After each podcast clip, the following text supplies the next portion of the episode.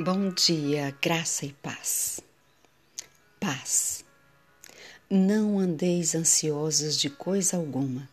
Em tudo, porém, sejam conhecidas diante de Deus as vossas petições, pela oração e pela súplica, com ações de graça. E a paz de Deus, que excede todo o entendimento, guardará o vosso coração e a vossa mente em Cristo Jesus. Filipenses 4, versos 6 e 7. O Redentor do mundo procurou levar ao coração dos entristecidos discípulos o mais forte consolo.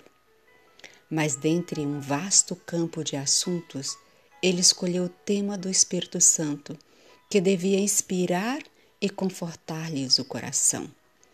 E, no entanto, embora Cristo tenha dado tanta importância a este assunto a respeito do Espírito Santo, quão pouca é a ênfase que ele recebe nas igrejas.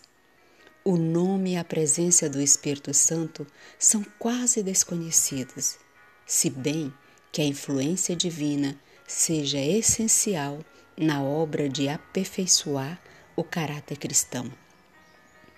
Alguns não estão em paz ou tranquilos encontram-se num estado de constante impaciência e permitem que o impulso e a paixão lhes governem o coração.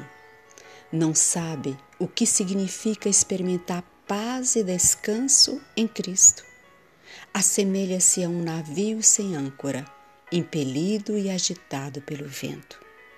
Mas aqueles cujo espírito é encontrado e controlado pelo Espírito Santo andam em humildade e mansidão, pois trabalham segundo os métodos de Cristo e serão mantidos em perfeita paz, ao passo que aqueles que não são controlados pelo Espírito Santo assemelham-se ao mar agitado. O Senhor nos deu um guia divino pelo qual podemos conhecer Sua vontade.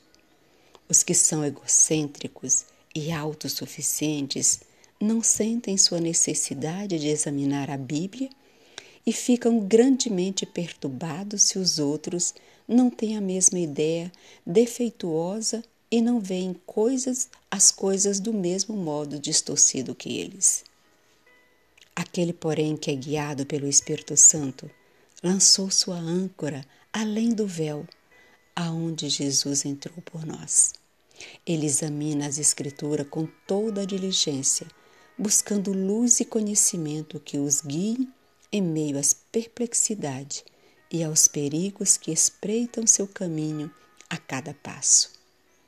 Os que são inquietos, queixosos, murmuradores, leem a Bíblia com a finalidade de defender sua maneira de agir e despreza ou deturpam os conselhos de Deus. Aquele que tem paz colocou sua vontade ao lado da vontade de Deus e almeja seguir a orientação divina. Amém.